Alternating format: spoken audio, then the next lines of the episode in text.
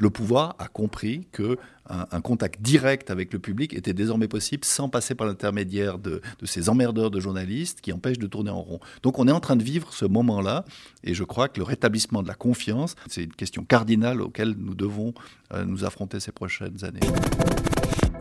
Bonjour et bienvenue dans Be My Guest. Je vous emmène à la rencontre de ceux qui font et de ceux qui pensent le digital. Aujourd'hui, je reçois Bernard Rappa, qui est rédacteur en chef de la télévision suisse, pionnier des nouvelles technologies. C'est notamment grâce à lui que la RTS, à l'époque TSR, avait pris le virage numérique avec la création de l'émission Nouveau.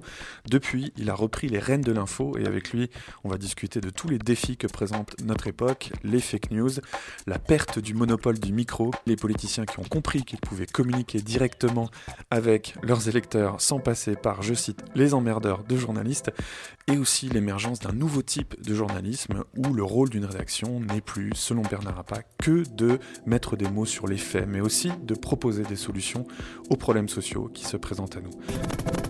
Be My Guest, présenté par Laurent Haug, en partenariat avec 200 idées et créa, école membre de InSecU. Bonjour Bernard Rappa. Bonjour Laurent Haug.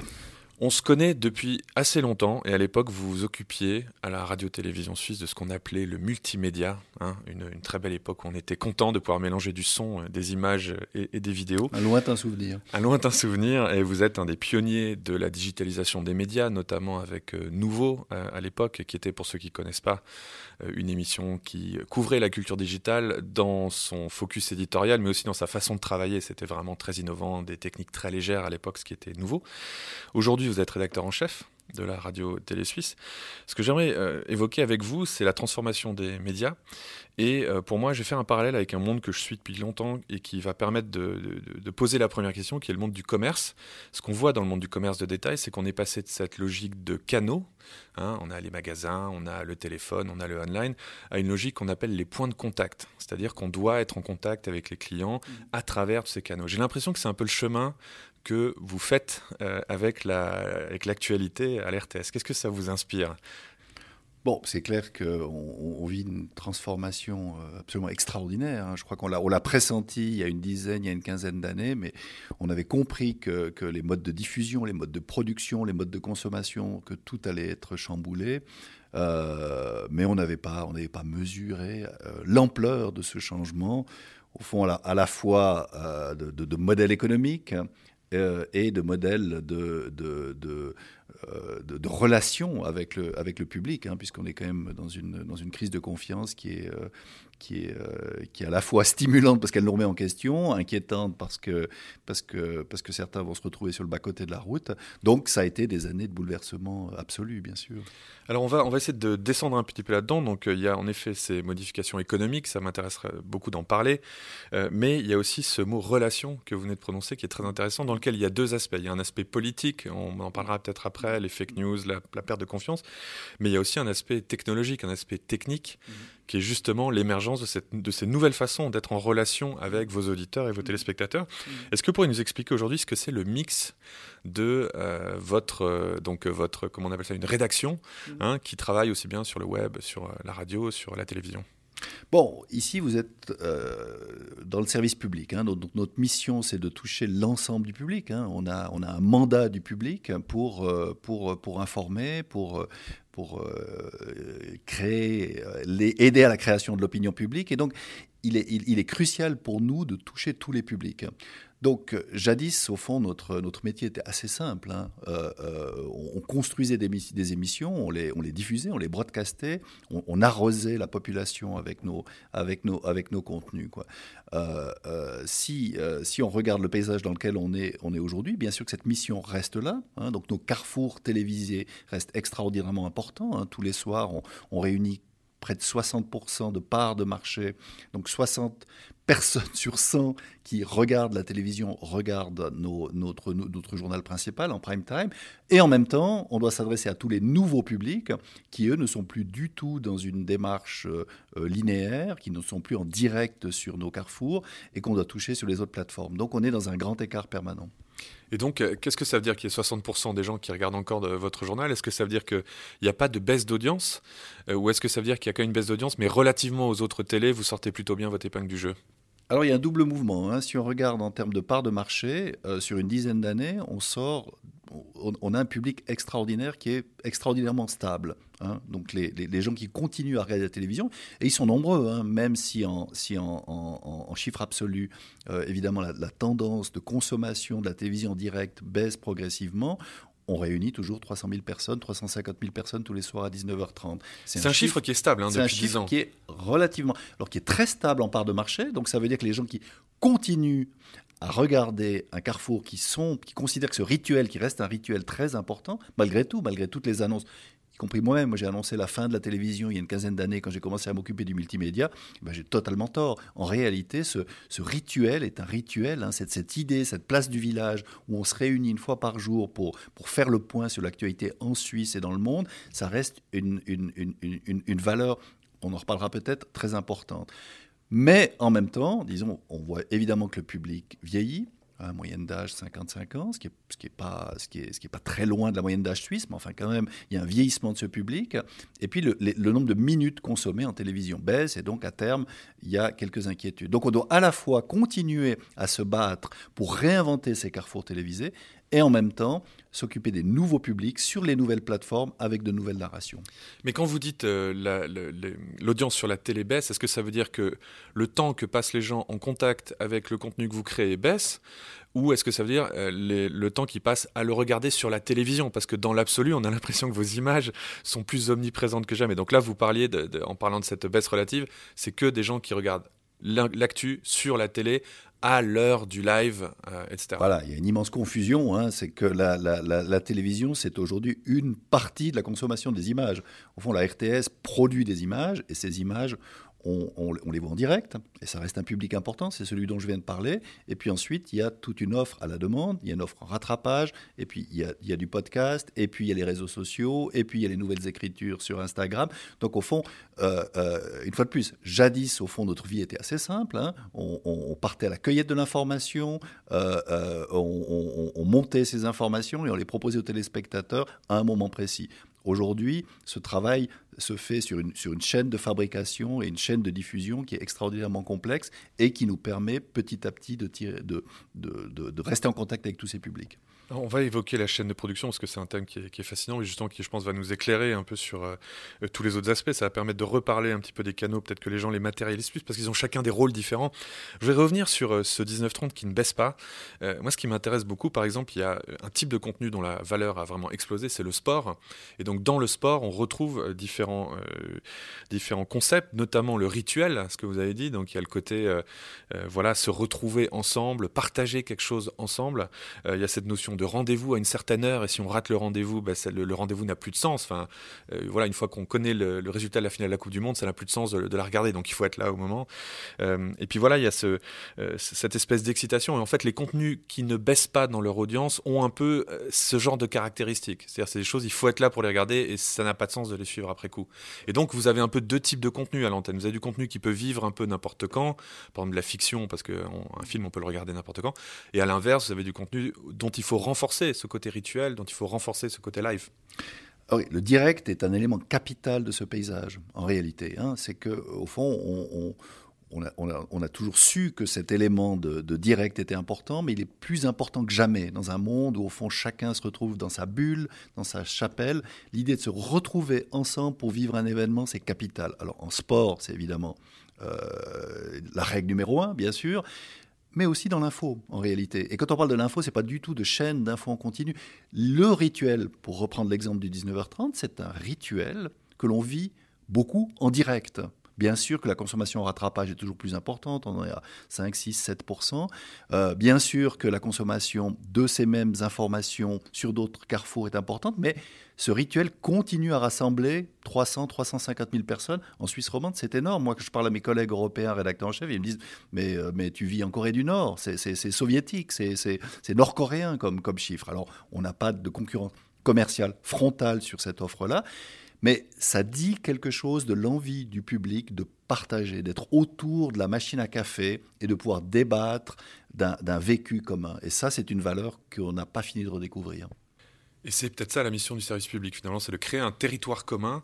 Une place du village. Voilà, une place du village qui permet aux gens le lendemain d'être sur les mêmes bases, d'évoquer les problèmes qu'ils ont collectivement, etc. Donc c'est un point de contact, c'est une relation. On est en démocratie directe, on a besoin, on a envie, et, et c'est un devoir, au fond, que beaucoup de citoyens se, se, se, donnent, se donnent rendez-vous avec, avec ces moments politiques importants.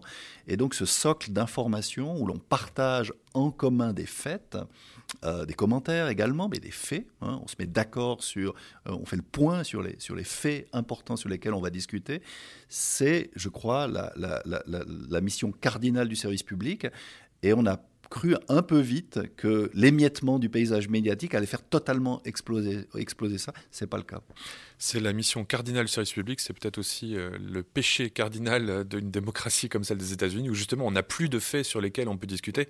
Et donc c'est très difficile d'avoir un débat, puisqu'il n'y a plus ce territoire commun qui permet euh, d'avoir des opinions, puisqu'en fait on est dans un, on est dans un espèce de monde parallèle. Et, et plus de lieux. Hein. J'étais correspondant aux États-Unis, c'est assez frappant de voir qu'à l'époque, euh, les, les, grandes chaînes avaient encore 10 points de part de marché pour ABC, CBS, NBC.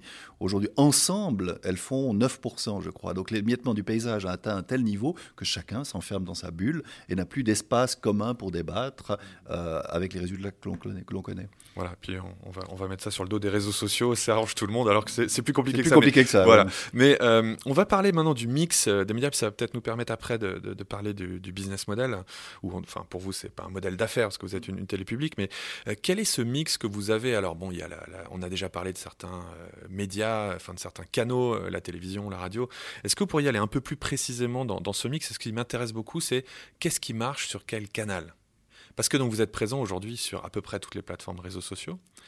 Euh, et qu'est-ce qui marche où? Donc on a déjà parlé de la télé. La télé, ce qui va marcher, c'est des, euh, grands rendez-vous, du live, ce socle un peu partagé. Euh, qu'est-ce qui marche sur ces autres canaux et quels sont ces canaux? Bon, peut-être que disons, les avancées les plus spectaculaires qu'on a pu faire, c'est du côté des, nouveaux publics. Hein. On a lancé une offre avec, avec notre marque Nouveau euh, il y a de nombreuses années déjà, c'est un peu notre laboratoire. Qui a complètement changé de, focus. Voilà, hein. il y a deux ans, on a pris une décision, on a décidé au fond de basculer sur de nouvelles écritures pour les réseaux sociaux. Donc on a monté une petite équipe euh, euh, entre 25 et 35 ans qui sont emparés de ces codes, euh, qui ont pris la mission de service public. Hein. donc on reste dans les règles qui sont fixées par, par, par le service public, mais on, expérimente de, nouveaux storytelling, une nouvelle manière de raconter l'information.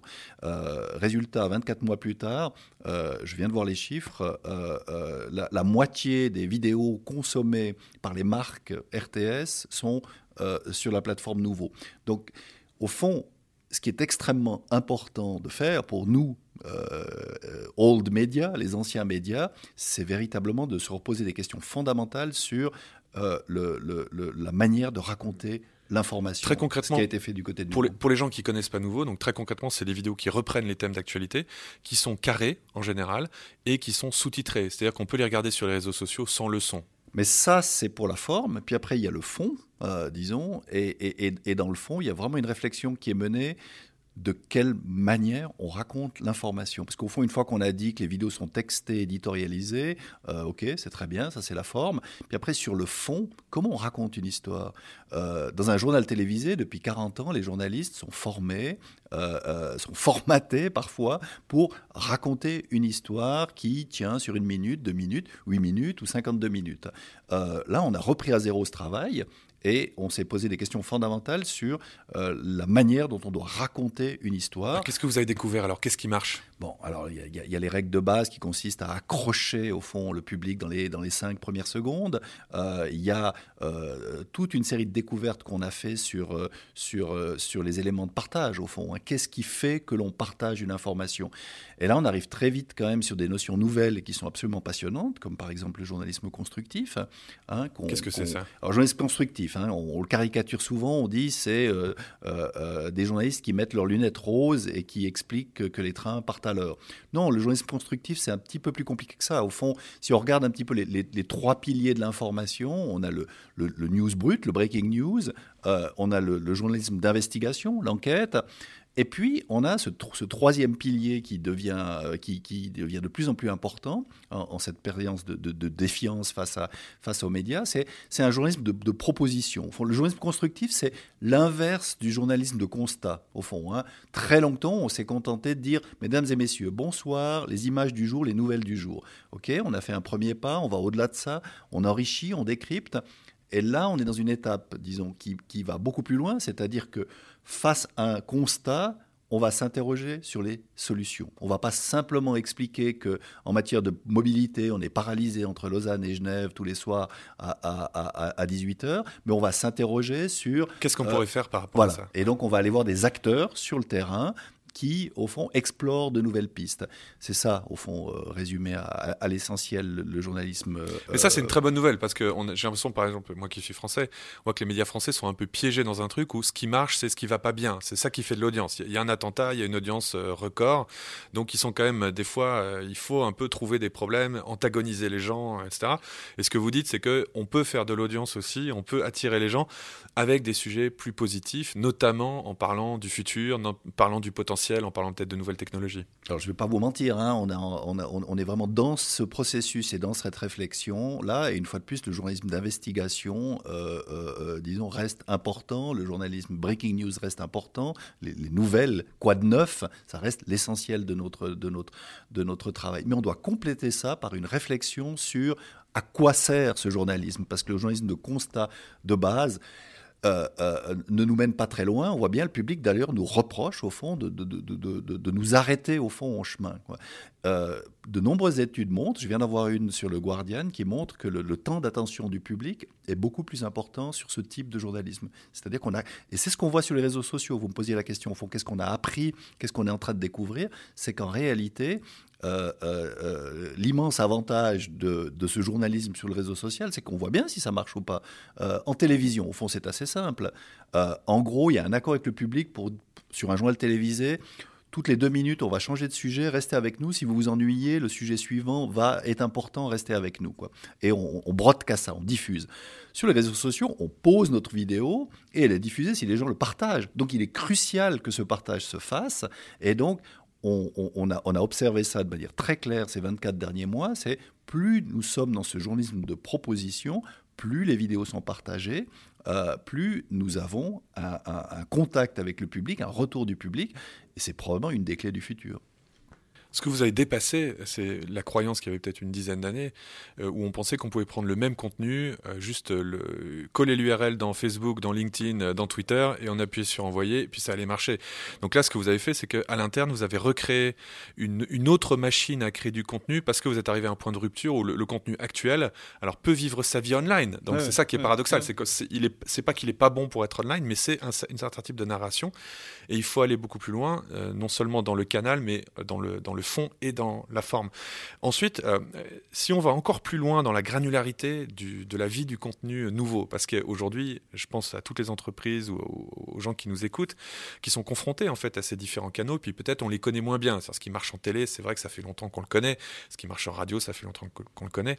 Comment est-ce que cette nouvelle équipe, nouveau, aborde ces différentes plateformes et qu'est-ce qui va marcher sur LinkedIn, qu'est-ce qui va marcher sur Facebook, qu'est-ce qui va marcher sur Instagram, qu'est-ce qui va marcher sur Snap?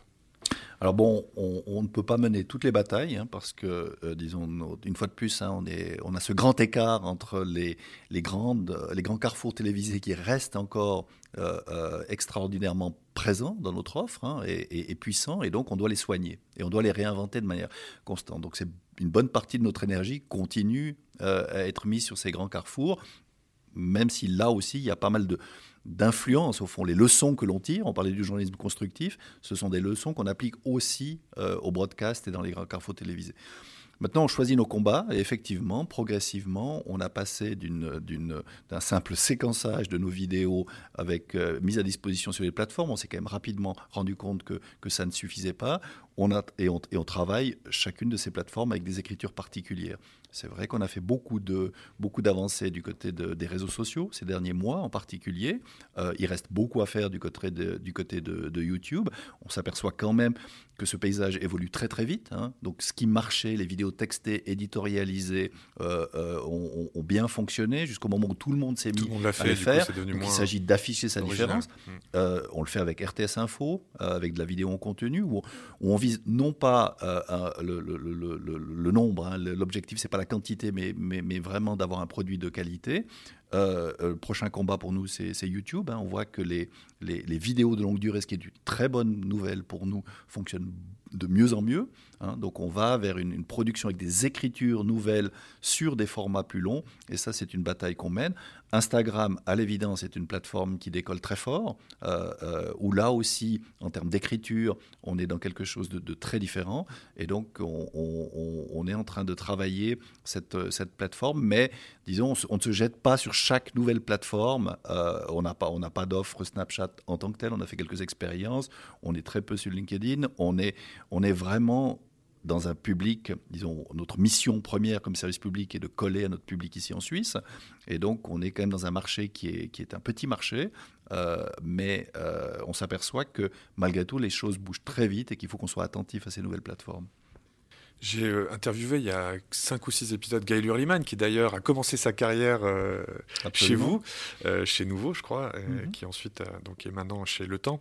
Et je lui ai posé un peu cette même question sur le mix, entre guillemets, hein, le mix média du temps. Et alors moi, j'ai un background dans, dans l'événementiel, donc ça m'intéressait en particulier de voir que Le Temps commençait à se mettre, qui est un quotidien à la base hein, pour les, les, gens qui connaissent pas Le Temps, se matérialiser de plus en plus dans le monde réel. Est-ce que pour vous, ça c'est un territoire futur de, que vous allez investir, puisque donc votre but, c'est d'exister dans la vie euh, de votre public. Donc vous existez aujourd'hui à travers la télévision, ces médias de masse, à travers ces médias, euh, plus les, les, lean forward médias, les médias où on est actif, qu'on va chercher. Et puis on commence à vous voir un petit peu aussi dans le monde réel. Je pense à Cœur à Cœur, par exemple, qui est une, opération où en fait euh, la radio-télévision suisse pose comme ça au centre d'une ville un studio avec lequel on fait des images, on fait du son. Et puis le studio est dans la rue, il y a une vitre et on peut passer. Est-ce que ça, pour vous, c'est un futur canal? Et ma question, en fait, rejoint ce que j'observe moi dans le monde digital, c'est-à-dire qu'aujourd'hui, des grandes ironies, c'est qu'au moment où toutes les entreprises physiques et tous les vieux, vieilles entreprises, vieux médias essaient de se digitaliser, on voit les acteurs digitales faire le chemin inverse et Amazon qui ouvre des magasins, qui s'achète une chaîne de supermarchés. Donc on a l'impression que le futur est un hybride où ça a pu être possible de rester comme ça, dans, un peu dans sa tour euh, et de ne pas être en contact avec les gens. Est-ce que ça, pour vous, c'est le futur de votre mix média Il se passe aussi dans le monde réel? Oui, bien sûr. Alors, c'est l'avantage d'un bon vieux média comme le nôtre, c'est que, c'est qu'au fond, euh, comme nous devons euh, aller chercher les images, nous avons toujours été sur le terrain. La moitié de la rédaction, si on parle de l'information, ne se trouve pas ici dans cette tour à Genève, mais dans des bureaux régionaux où des journalistes, euh, avec leurs caméras, des journalistes reporters d'images, sont sur le terrain tous les jours. Quoi. Euh, prenons un exemple, hein, pour radicaliser cette proposition, on a par exemple décidé que euh, notre journal d'information locale, couleur locale, se ferait désormais hors des studios. Donc on est tous les jours, quelque part en Suisse, sur le terrain, où on fait les missions de A à Z sur le terrain en contact avec le public. Donc ça, ce sont des choses qui sont euh, euh, euh, quotidiennes chez nous. Hein. Donc je pense qu'on est beaucoup plus en contact avec le terrain que, bon nombre de nos amis, de collègues de la presse ou des nouveaux médias, parce que par essence, nous faisons de l'image et donc nous sommes sur le terrain. Puis à cela s'additionnent effectivement des événements soit sportif, euh, euh, où, la, la, où, cette télévision, radio-télévision est sur le terrain, soit de cœur à cœur, comme vous l'avez dit, du côté de l'associatif, du côté de, de l'humanitaire. Moi, je suis absolument persuadé qu'on a fait fausse route en imaginant qu'on allait, au fond, avec les réseaux sociaux, euh, avoir une existence virtuelle du côté des médias. On, on, doit absolument être enraciné. Je suis pas sûr qu'un concert au cœur de la rédaction va régler le problème. En revanche, aller sur le terrain euh, euh, et organiser des débats, euh, quotidiennement être sur le terrain en contact avec le public, c'est aussi à une réponse à la critique qu'on fait au journalisme, c'est-à-dire vous êtes dans votre bulle, dans votre tour. C'est vrai que la, nature de votre rôle, qui est de mettre en image, vous oblige à aller parce qu'on peut pas, on peut pas avoir un journal de 30 minutes où on voit le présentateur qui est ben, si en Corée du Nord, oui, mais pas pas en Suisse. Si, si vous êtes journaliste en presse écrite ou en radio, vous faites votre enquête, vous passez coup de fil et, vous écrivez votre papier. Un journaliste de télévision, quand il a fini de faire ça, au moment où il a fini de faire son enquête, il part sur le terrain parce qu'il faut aller chercher les images. On oublie un petit peu ce, ces, fondamentaux, mais mais mais euh, mais là tout à l'heure, euh, nous étions en séance à 8h30, pris un certain nombre de décisions. Ben, il y a 40 personnes qui sont sur le terrain pour réaliser ces décisions qui ont été, euh, ces options qui ont été prises ce matin. C'est vrai que les gens plus jeunes qui nous écoutent se rendent peut-être pas compte, mais nous qui sommes un peu grisonnants, on a connu cette période il y a une vingtaine d'années où on disait que la technologie, par exemple, allait enlever le besoin de se voir. Donc on a inventé euh, la téléconférence, donc on n'aura plus besoin de voyager. Il s'est passé précisément l'inverse. On a inventé entre-temps les compagnies low cost, les gens n'ont jamais autant voyagé. Euh, et donc finalement, il semblerait qu'il y ait une loi de la nature qui dit que moins, enfin plus on passe de temps dans le virtuel, plus on a besoin d'en passer dans le réel, ce qui est plutôt peut-être une bonne nouvelle. Euh, je voudrais qu'on parle un peu du modèle économique. Alors bon, on va, le, mot ne s'adapte pas forcément pour vous parce que vous êtes un service public, donc vous avez pas de, euh, vous êtes financé différemment d'une entreprise, mais euh, vous avez quand même des budgets limités, vous avez des, des, questions de rentabilité, vous êtes vous-même, vous, vous, broadcastez de la, publicité sur les différentes plateformes.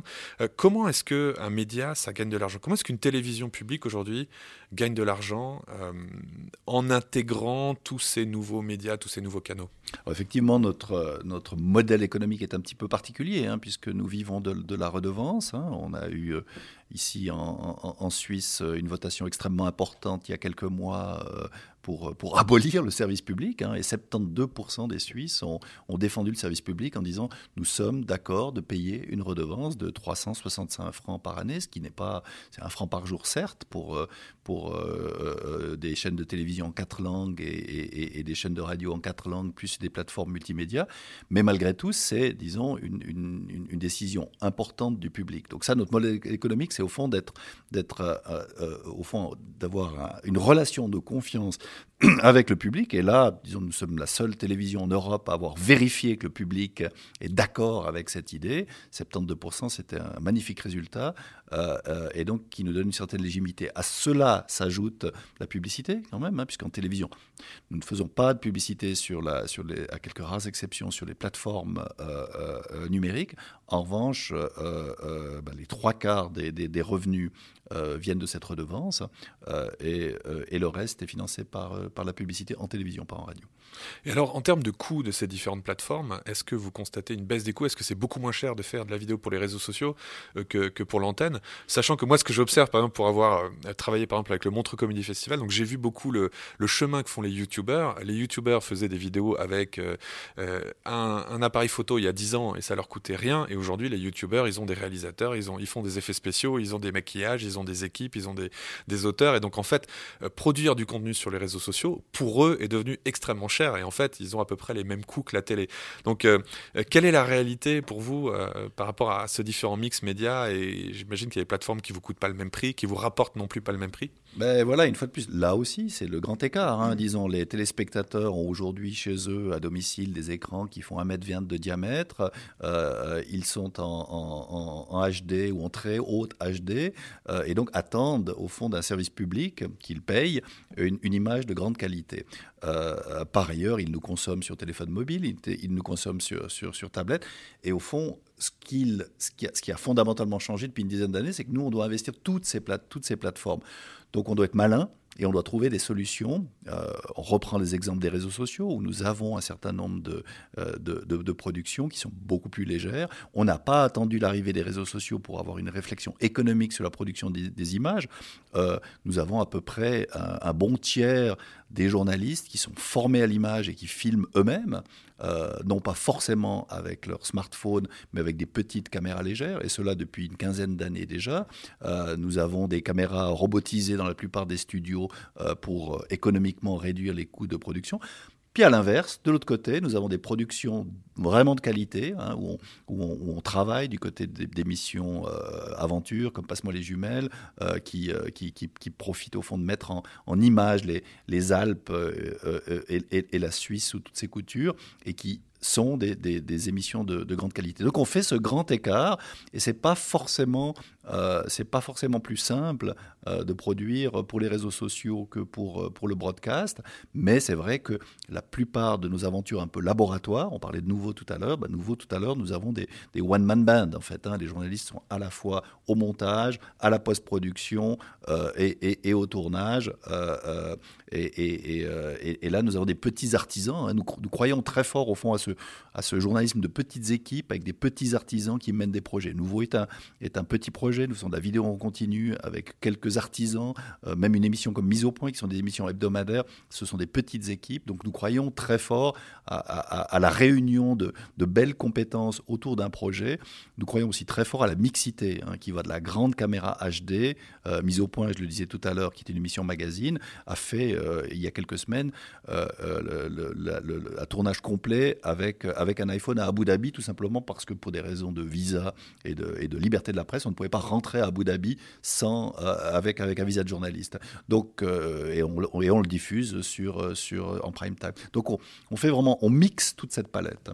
C'est ça, et je crois que c'est le mot qui est très important. C'est comme d'habitude, quand on voit une innovation, on a cette idée que, tiens, il y a cette nouvelle façon de faire, et donc elle va remplacer tout ce qu'il y avait avant. Et en fait, bah, il, y a une, vraie inertie. Moi, il y a quelques jours, vraiment, dans le train, j'ai vu quelqu'un qui regardait le télétexte sur son téléphone. Et c'était un jeune.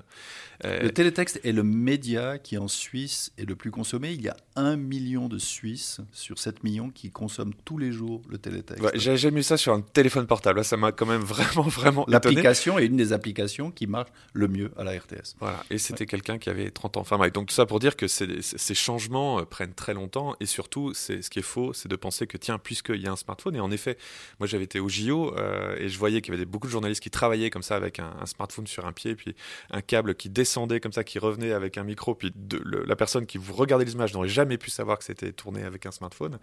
Euh, mais c'est pas, ça permet d'adresser certains usages où il faut aller vite, ou comme vous le dites, la qualité de l'image est peut-être moins importante. Ça n'empêche pas qu'il reste un besoin pour ces grands rendez-vous pour cette qualité de production, etc. Euh, si on continue à, descendre un petit peu dans ce que vous avez vu au début, donc euh, le modèle économique, le modèle euh, relationnel au sens canot du terme, il y a aussi aujourd'hui cette crise politique, cette crise de confiance. Alors là, on enregistre cet entretien qui sera diffusé en février, mais on l'enregistre en janvier. Il vient d'avoir ces journalistes là qui se sont fait taper dessus en France par, des gilets jaunes. Donc on voit qu'il y a une, une, espèce de défiance de la presse, il y a une espèce de, de en même temps d'omniprésence de la presse, il y a une espèce de polarisation euh, de la presse. Il y a tout ce qui est euh, fake news, euh, voilà, les campagnes gouvernementales. Je, parlais il y a quelques jours avec le patron d'une grande ONG qui me disait qu'aujourd'hui, il y avait énormément de conflits qu'on voyait pas parce que c'était des conflits justement qui passaient par de l'intox, qui passaient par de la manipulation d'élections, des, des cyber conflits, etc. Qu'est-ce que ça vous inspire tout ça et qu'est-ce que vous faites euh, concrètement par rapport à cette perte de confiance? Déjà, comment est-ce que vous l'analysez? Selon vous, c'est quoi le diagnostic? C'est quoi ce moment qu'on vit en ce moment, tous ensemble, entre les médias et leur public? Bon, disons, je pense qu'il faut déjà porter un regard critique sur, euh, sur, sur notre, euh, notre travail. Hein. Je pense que trop, trop longtemps, les, les, médias ont fait preuve d'arrogance, hein, de, de, ce regard un peu, un supérieur sur, sur, sur l'actualité, ce regard un peu euh, docte, euh, cette expertise d'en haut qui, euh, qui, qui, qui, qui, s'offrait à travers des médias tout-puissants. Donc là, je pense qu'il il est, il est temps quand même de, porter un regard critique sur, sur certaines habitudes, probablement une proximité trop importante avec, avec le pouvoir, la nécessité de rester beaucoup plus en contact avec tous les publics. Hein, quand même le reconnaître, quoi, la, composition sociologique d'une rédaction. La plupart des journalistes ont fait des études, des études supérieures, euh, se retrouvent dans, le dans leur bulle, vivent, vivent en ville et donc sont, sont déconnectés du reste du, euh, du, du, public. Donc ça, c'est une première observation, disons, c'est pour l'aspect, disons, regardons déjà, au fond, ce que nous avons fait de faux ces dernières années. Quoi. Euh, deuxième aspect, bah, il est technologique, hein, c'est-à-dire qu'on est en train de vivre un chamboulement qui est quand même le plus, le plus grand chamboulement depuis, depuis l'invention de l'imprimerie. Euh, là, c'est absolument vertigineux ce qu'on a, ce qu'on, a, ce qu'on a vécu ces, ces 20 dernières années. Et les inconnus auxquels on continue à faire face. Euh. Et on ne sait pas du tout vers quel paysage on va, mais on sait que le paysage ancien euh, a disparu. Euh, et donc tout un chacun peut publier, euh, tout un chacun peut, s'exprimer, et donc on est dans, un, dans, un, dans une espèce de, place du village, effectivement, où nous avions le monopole du micro, et nous n'avons plus le monopole du micro. donc à partir de là, c'est une remise en question assez fondamentale de, la relation média-public, et donc cette, cette crise de confiance, disons, elle est, elle est, elle est, elle est au fond normale car l'évolution technologique, disons, a, bouleversé ces, rapports. Et puis, là-dedans, pour compliquer ce paysage, euh, euh, est arrivée une classe politique qui a bien compris comment elle pouvait jouer de cette situation, disons, en, stigmatisant euh, l'intermédiaire qu'est le journaliste, le, porteur des nouvelles, et en, le dénonçant. Donc inutile de... Il n'y a pas que Trump, hein, Macron s'y met aussi, en Italie, en Pologne, en Hongrie, enfin, partout, au fond, on, a, on, a, compris, au fond, qu'il était, il était simple, les Gilets jaunes le font maintenant, au sens propre du terme, disons, de taper sur les journalistes en expliquant au fond qu'ils sont la cause de tous les problèmes. Donc moi, je, ne renie pas le fait qu'il faut avoir, faire preuve d'autocritique, que nous n'avons pas toujours compris comment ce paysage évoluait, mais il faut aussi, euh, disons, être, euh, être, être, être conscient qu'il y a là une, une, une, une, classe au pouvoir qui a compris, au fond, qu'il y avait un moment où nous pouvions, où on peut affaiblir durablement euh, euh, la, presse. Hein. Je, c'est clair que le pouvoir a compris que un, contact direct avec le public était désormais possible sans passer par l'intermédiaire de, ces emmerdeurs de journalistes qui empêchent de tourner en rond. Donc on est en train de vivre ce moment-là et je crois que le rétablissement de la confiance, c'est un des thèmes, mais, c'est une question cardinale auquel nous devons euh, nous affronter ces prochaines années, c'est clair. Alors c'est une situation très paradoxale, c'est vrai qu'il y aurait des heures à, faire sur ce sujet. Moi, un truc qui me frappe toujours, c'est quand, vous savez que je m'intéresse beaucoup à l'histoire à travers Palais au futur notamment, et ce qui est étonnant, c'est j'ai l'impression que quand, aussi en tant qu'utilisateur, on doit apprendre à vivre avec une nouvelle donne. C'est-à-dire quand l'imprimerie a été inventée, des gens qui ont dit euh, n'importe qui peut faire un livre, c'est la fin du monde, euh, il y, y, a des cons qui peuvent écrire des livres, et d'ailleurs il y a une surcharge d'informations euh, terrible depuis l'arrivée de l'imprimerie. Et puis en fait, ça s'est complètement stabilisé, on a appris nous à vivre avec cette surcharge d'informations, puis là on est exactement au même point. Donc il y a aussi un apprentissage qu'on doit faire en tant que public, de peut-être être plus critique, de peut-être filtrer, de peut-être se protéger un peu plus. Mais ce que je trouve très paradoxal dans votre situation, c'est que bon, les, médias ont quand même pas eu beaucoup d'argent. Il y a une vraie crise économique hein, depuis 20 ans. Et j'ai l'impression que là, vous avez une crise de confiance. Vous avez, en effet, euh, c'est un moment de, changement, euh, c'est un moment de, réinvention du modèle. Et en même temps, j'ai l'impression que l'argent revient dans les médias. J'ai l'impression que économiquement, vous êtes euh, avec une, voilà, une, trajectoire qui repointe vers le haut. On a vu que Trump a quand même eu un effet, ça a été de faire que des centaines de milliers d'Américains se sont réabonnés à des quotidiens, justement à des, endroits qui les font réfléchir. Ben, je parlais avec Gaël Hurliman du temps, qui, voilà, on sent qu'ils sont en train de trouver une formule qui leur permet d'avoir l'argent. Donc, vous avez en tout cas, semble-t-il, résolu le problème économique qui a quand même été le problème central. Un des problèmes qui ont eu les médias pendant 20 ans, c'est que vous n'aviez des moyens, vous avez des moyens qui diminuaient, c'était de plus en plus dur de euh, donner du temps aux journalistes, c'était de plus en plus dur de les envoyer sur le terrain. Donc c'est très paradoxal votre situation. Est-ce que vous partagez cette analyse qu'il y a une crise de confiance, mais il y a quand même des moyens économiques qui reviennent et aujourd'hui, la pertinence des médias n'est plus remise en doute. Par exemple, plus personne dit il faut qu'on arrête euh, la télé nationale, par exemple en Suisse. Moi, moi, je pense qu'on vit un moment merveilleux pour, pour les médias. Je sais que ça va sonner bizarrement. Euh, c'est exactement ce que m'a dit Galur Liman. Mais, mais, mais, mais, jamais, au fond, on a vu autant d'informations circuler, jamais on a vu autant d'informations consommées. On n'a pas une crise du lectorat, on n'a pas une crise des consommateurs on a une crise économique avec des éditeurs qui ne croient plus ou qui n'ont pas été capables, au fond, d'explorer de nouvelles, de nouvelles pistes, euh, mais on n'a en tout cas pas une crise de, consommation de l'information. Mais bien au contraire, on n'a jamais consommé autant d'informations. Voilà, donc ça c'est très clair. Alors c'est vrai que cette, cette explosion d'informations euh, euh, se, double d'une explosion de fausses nouvelles, un chaos informatif, parce que tout le monde prend la parole et, ça devient difficile de se dépatouiller dans, cette, dans, ce, dans ce milieu. Mais la réalité, si on regarde de manière un tout petit peu attentive les signaux faibles et pas si faibles que l'on voit depuis quelques mois, je reviens sur ces Suisses qui ont voté pour décider si oui ou non ils voulaient tuer l'audiovisuel euh, public. 72% des Suisses ont dit nous sommes OK à l'idée de payer pour de l'information. C'est quand même assez important. Euh, la Suisse est souvent vue comme un pays un tout petit peu conservateur. Je crois, en l'occurrence, c'est un signal, disons, qui est vraiment entendu dans toute l'Europe.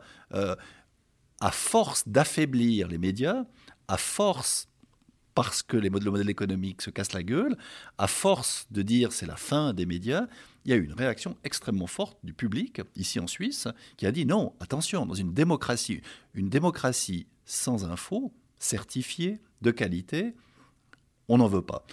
c'est un message intéressant. Aux États-Unis, comme vous l'avez dit, le New York Times, le Washington Post, disons, ont des, des, des circulations en hausse, ont des diffusions en hausse. Alors certes, hein, dans des pays de 300, dans un pays continent de 300 millions euh, euh, d'habitants, il serait quand même assez important qu'on ait encore deux, trois titres de qualité. Euh, donc on n'a on pas passé loin d'un désert absolu aux États-Unis, mais, mais on sent qu'on est entré dans une phase où il y a une prise de conscience. et nous, nous sommes évidemment privilégiés du côté du service public parce que c'est un modèle économique qui est extrêmement moderne en réalité. Hein. On, on s'adresse directement au public, on n'est pas payé, on n'est pas financé à travers l'impôt, hein, donc il n'y a, pas de, a, pas de, a pas de filtre politique, hein, donc on s'adresse au public, le public euh, nous verse, nous verse sa, sa, cote-part. Et c'est un, un modèle assez intéressant, c'est peut-être d'ailleurs un modèle qui euh, euh, fera des émules demain en Europe. C'est vrai, voilà, et enfin, vous avez la chance parce que vous n'êtes vous êtes pas soumis peut-être au soubresaut d'un marché, vous avez des revenus plus stables, vous pouvez vous projeter peut-être dans... C'est beaucoup plus dur pour, la, pour la presse qui doit au fond faire, faire le deuil d'un certain modèle économique. Mais, en, mais en même temps, euh, chez vous, c'est très binaire. C'est-à-dire que ça a failli s'arrêter d'un jour au lendemain, ce qui ne peut pas arriver à une entreprise. Donc c'est une autre. Et, ça peut arriver de nouveau. Si 100 000 Suisses signent une, une, euh, disons, lancent une initiative, on peut demain s'arrêter du jour au lendemain. Donc, raison pour laquelle on est extrêmement sensible à l'idée de euh, de rester utile au fond. Tant qu'on arrivera à prouver notre utilité, le public continuera à, nous défendre. Mais tant mieux, comme quoi vous n'êtes pas sur, euh, dans une tour de cristal, mais que vous êtes contrôlé par euh, peut-être les, les, vrais décideurs qui sont, qui sont le peuple. Nous avons vérifié notre fragilité ces derniers mois.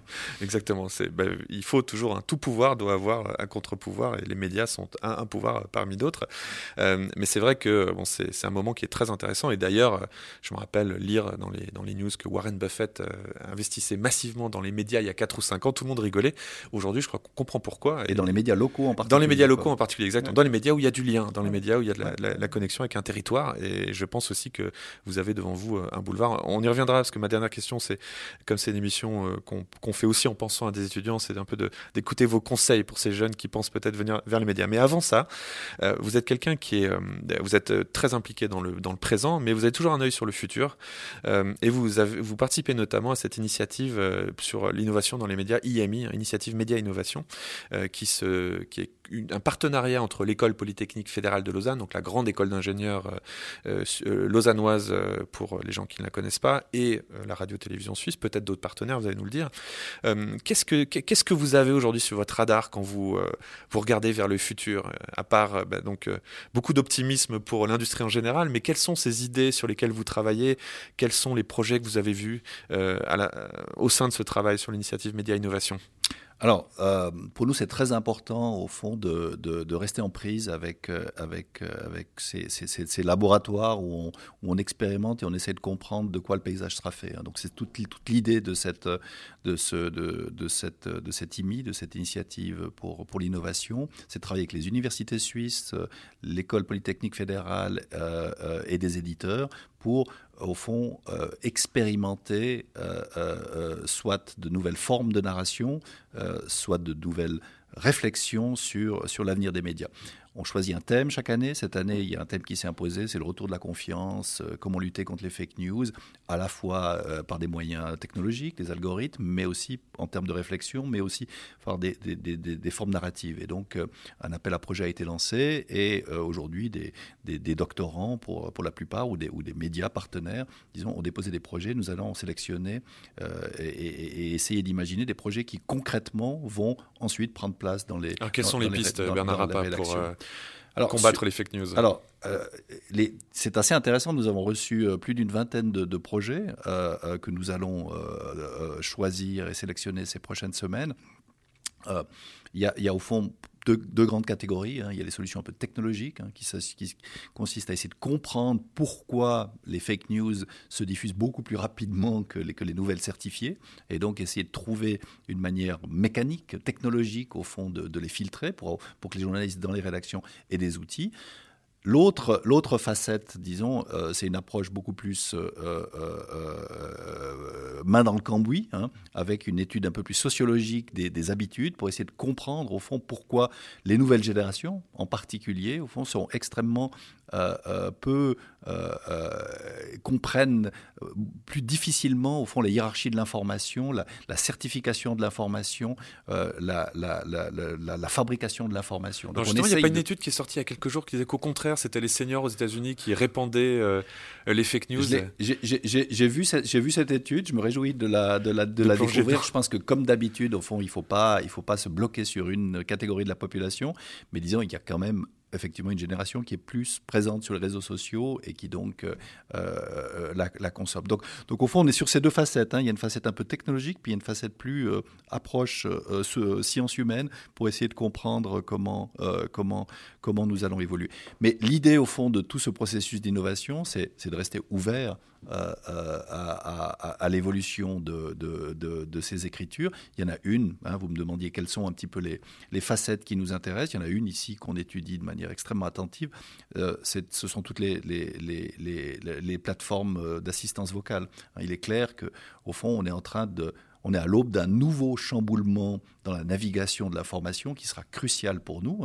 Euh, on, a eu la, souris, on a eu le doigt sur, sur nos tablettes, et là maintenant on a la voix couplée à l'intelligence artificielle. Et, et, ici la RTS va lancer ses premières, ses premières expériences ces prochains mois.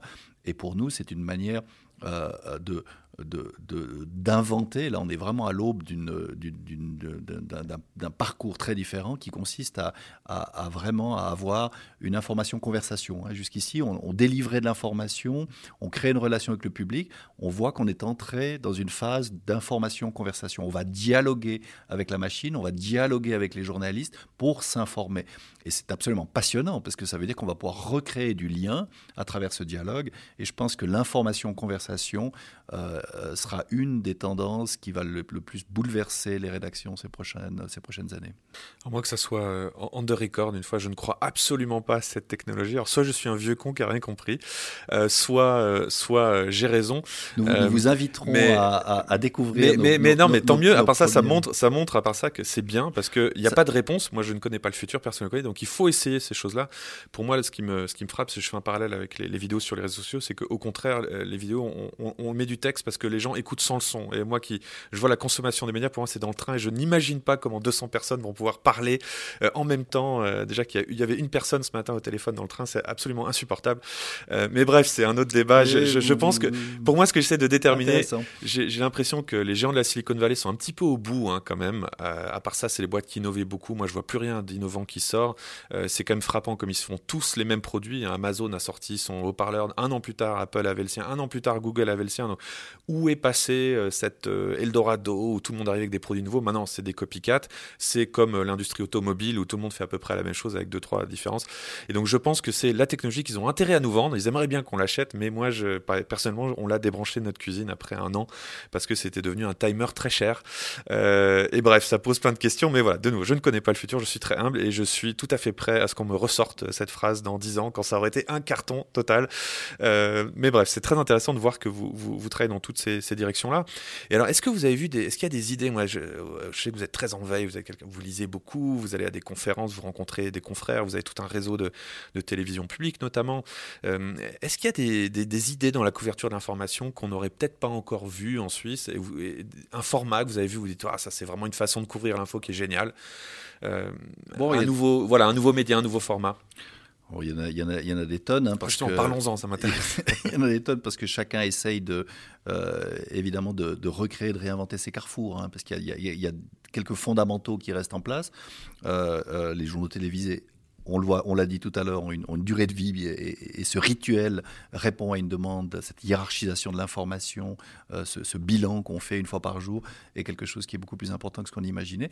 Mais à côté de ça, il y a de la place pour euh, quantité d'innovation. Je pense qu'il y a un champ qui est assez important, c'est tout ce qui est de l'ordre de la transparence, c'est-à-dire au fond d'expliquer comment nous, visiter cette fabrique de l'information. Le, public veut savoir, veut comprendre, pour restaurer cette confiance en particulier. Nous avons lancé par exemple une plateforme qui s'appelle Infoverso, où nous, racontons toutes les semaines euh, euh, les coulisses des reportages, où nous nous interrogeons sur euh, les questions éthiques, sur, au fond le, regard que nous portons sur le journalisme Et ça, on sent que c'est une, une demande importante du public. Et là, il y a des formats assez intéressants à faire pour raconter euh, autrement l'information et, au fond se décentrer. Quelque part, les youtubeurs ont d'ailleurs montré l'exemple hein, en, montrant, au fond, en, faisant basculer la, caméra à 360 degrés, en montrant au fond l'envers du décor. Euh, et, là autour, on voit arriver des, nouveaux formats télévisés assez intéressants qui permettent justement de mieux, euh, de mieux incarner. Hein. On sort un petit peu de cette période où, l'image doit être léchée, doit être contrôlée euh, et, où on fait abstraction de, de, l'environnement. ça, je pense que c'est une tendance assez intéressante. Mais c'est vrai que vous avez un modèle finalement, ce qui se passe aujourd'hui, c'est que votre savoir-faire intéresse beaucoup de monde. J'avais hier, avant-hier sur scène, un, un YouTuber qui s'appelle Philippe Cabalzar, qui est un YouTuber qui fait des et donc qui corrige des exercices de maths en live avec 3000 collégiens qui viennent regarder. Il fait des vidéos de motivation pour les jeunes. Il, il, prend le programme euh, de maths et il a 300 euh, 000 abonnés. Et en fait, c'est vrai qu'on voit que ce, savoir-faire vidéo, ce savoir-faire d'intéresser les gens, euh, peut être utilisé à d'autres fins que celles de l'information. Et que donc, je vois qu'il y a beaucoup de, gens qui se tournent vers vous. et je pense, bah, de nouveau, pour parler de, de, Pyeongchang, la RTS avait été mandatée, enfin, le, CIO avait acheté la réalisation des descentes de ski à la RTS, puisque vous avez un savoir-faire de production qui est énorme. Et donc là, il y a tout un, thème aussi qui émerge euh, avec bah, comment dire, la, résurgence du format vidéo, puis l'omniprésence du, format vidéo euh, tel qu'il est. Euh, petite prédiction sur le paysage médiatique. Alors, je vais essayer, de, définir un périmètre parce que c'est compliqué, mais ce qu'on voit, ces énormes mouvements de Netflix, de Amazon Prime qui commencent d'abord à diffuser du contenu, qui commencent ensuite à produire de la fiction, qui commence aujourd'hui à s'intéresser au sport. Euh, Twitter euh, a racheté des matchs de NFL, Amazon Prime a acheté des matchs de NFL. Euh, quels seront les grands acteurs du paysage de l'information dans 5-10 ans, si on sort la, la boule de cristal avec tous les disclaimers qu'il faut mettre, que on n'en sait rien, mais vous, votre... Si je vous demande de deviner un petit peu de nous dire qui seront ces grands acteurs, donc il y aura certainement le service public qui sera toujours là. On l'espère. Euh, on va tout faire. On va, on, va tout faire pour. Donc, ben, les prédictions, ben, on sait, on sait à quel point on, se trompe à tous les coups. Hein. J'ai annoncé l'effondrement des, des, parts de marché des, des, journaux télévisés, je crois, en, 2001, quand j'ai démarré dans le. Voilà, mais quand on fait une prédiction, il y, a des façons de s'en sortir. Il faut dire, c'est très, c'est très probable.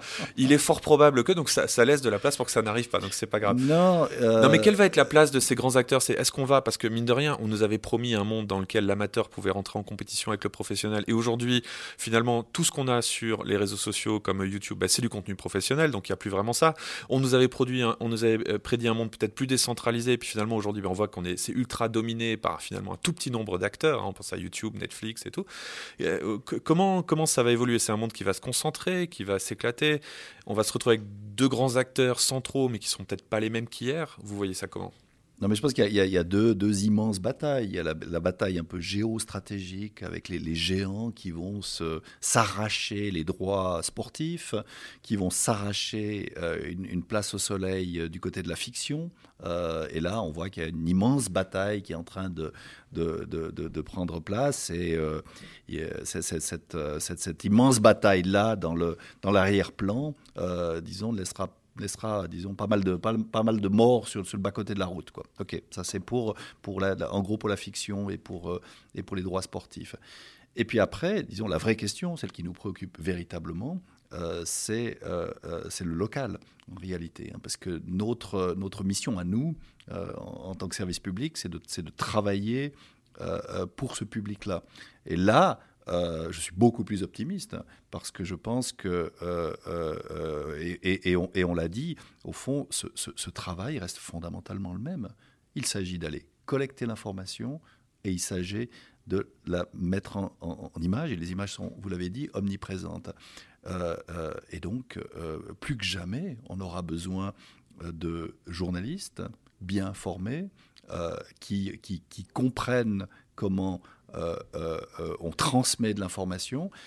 Mais surtout qu'ils font partie de la communauté, c'est ça que vous dites. Au-delà de la formation, qui sont complètement enracinés, qui comprennent la culture, qui ont des contacts. Voilà. C'est pas le correspondant de CNN qui va venir couvrir la démission d'un conseiller d'État genevois.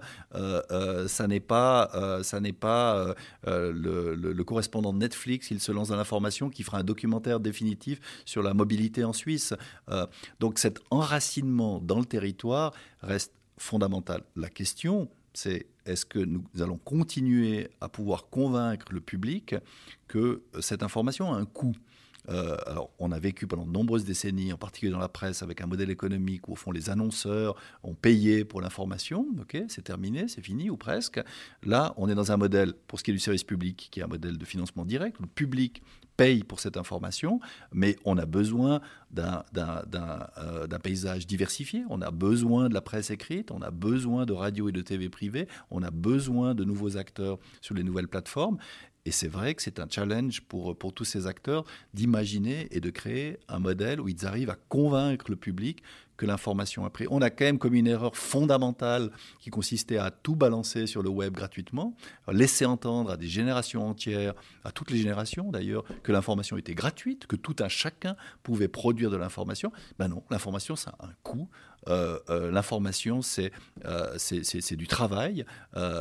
Et, et, et, ça, c'est quelque chose, disons, il y a, y a c'est pour ça que quand je parlais de la transparence, de la nécessité d'expliquer la fabrique de l'information, comment on s'y prend, pour nous, c'est crucial. Hein. On a découvert ça dans cette, dans cette période où on a failli supprimer l'audiovisuel ici en Suisse. On a compris qu'il fallait qu'on soit beaucoup plus transparent, beaucoup plus proactif pour expliquer que dans une démocratie, disons, personne n'a envie de vivre sans infos certifiées. On fait cette interview derrière vous, il y a un écran avec euh, justement votre chaîne d'infos qui, tourne. Et euh, je me disais, mais euh, est-ce que CNN viendrait couvrir la news qui vient de passer? C'est-à-dire qu'il y a plus de poules que d'humains en Suisse Non, il n'aurait pas, été là. Peut-être cette info, oui, d'ailleurs. mais c'est très intéressant parce que finalement, quand on regarde de nouveau un, regard un peu historique ou qu'on s'élève, on se rend compte que le, défaut ou le, comment dire, ce qui nous pénalisait hier est en train de devenir notre force. Je parlé il y a quelques jours du commerce. Et aujourd'hui, ce qui fait la force contre Amazon, c'est le fait d'avoir un lieu physique dans lequel on peut créer une expérience. Alors qu'un lieu physique, il y a quelques années, dans la conception générale, c'était un boulet, il fallait s'en décharger. Et vous, finalement, ce qui vous freinait, entre guillemets, c'était le côté local, le côté lien dans cette compétition globale. Et aujourd'hui, c'est ce qui est en train de devenir votre atout, puisque, en effet, eh ben, euh, même si Netflix arrivait, ça leur prendrait très longtemps de reconstruire le réseau, de reconstruire la légitimité, de reconstruire la connaissance euh, granulaire de la culture locale qui permet de faire ce travail. Donc finalement, voilà, ce, qui, pénalisait hier est en train de devenir la force. Euh, une dernière question, Bernard Rappa. Donc cette émission, je la fais en partenariat avec l'école Créa, l'école Créa qui forme des, centaines euh, de, jeunes étudiants qui arrivent sur le marché du travail et donc certains, euh, notamment, travaillent dans, la communication. S'il y en a qui sont intéressés par le, monde des médias, qu'est-ce que vous avez envie de leur dire? Est-ce que c'est le bon moment de s'intéresser à cette industrie? Et si c'est le bon moment, pourquoi? Alors c'est une de mes grandes inquiétudes, hein, c'est que j'ai le sentiment que, que, beaucoup euh, considèrent qu'il euh, n'y a pas d'avenir dans les médias euh, et que les, journaux, sont en crise, les médias sont en crise et qu'il ne faut surtout pas se lancer dans ce, dans ce, dans ce domaine. Nous on fait un gros effort de formation, hein, on forme plusieurs personnes par année. disons, il y, a un vrai travail de formation qui est fait. Pour nous, c'est crucial d'avoir des talents, hein, d'attirer des talents dans nos, dans, nos, médias.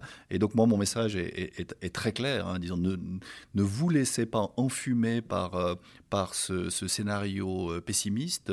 Euh, tout est à faire, tout est à inventer. C'est vrai que le vieux monde s'est écroulé, est en train de s'écrouler, et il s'agit, c'est un moment formidable pour se lancer, parce que précisément, on, a, on, a, on a besoin de nouvelles expertises, on a besoin d'un nouveau regard, on a besoin d'une de, d'une nouvelle énergie, et donc c'est un moment euh, magique pour se lancer dans les médias même si ça peut paraître un peu risqué, mais si on ne prend pas de risque à 20 ans, quand est-ce qu'on est qu'on prend des risques? Voilà, puis dans la vie, il y a une règle aussi, c'est qu'on gagne assez rarement sans prendre de risques. Euh, c'est une règle très douloureuse, mais euh, qui est réelle. Et je rappellerai aussi, euh, enfin, pointerai les étudiants vers de, se pencher, par exemple, sur des industries comme bah, justement les jeux vidéo ou les youtubeurs. Bah, C'était il y a 15 ans qu'il fallait devenir youtubeur, à l'époque où tout le monde se moquait des youtubeurs, où tout le monde disait que ça servait à rien et que ça n'avait pas d'avenir. Et c'est là que les places en or étaient disponibles qu'elles ont été prises. Et aujourd'hui, les gens qui sont tout en haut de cette échelle-là sont ceux qui se sont intéressés à ce domaine avant qu'il devienne populaire. Après, malheureusement, c'est pas trop tard, mais c'est beaucoup plus compliqué parce qu'il y a beaucoup plus de, de compétition. Merci beaucoup Bernard Rappa pour cette conversation passionnante sur l'avenir des médias. Merci Laurent Hugo. Merci d'avoir écouté Be My Guest. J'attends comme d'habitude vos réactions, commentaires et suggestions par email à l'adresse laurent.hogue@gmail.com. Je vous retrouve pour un prochain épisode avec le fondateur d'Infomaniac, un fournisseur d'accès internet suisse avec qui je pensais avoir une discussion technologique et avec qui j'ai fini par avoir une discussion très politique. C'était Be My Guest, présenté par Laurent Haug en partenariat avec 200 idées et créa, école membre de INSECU.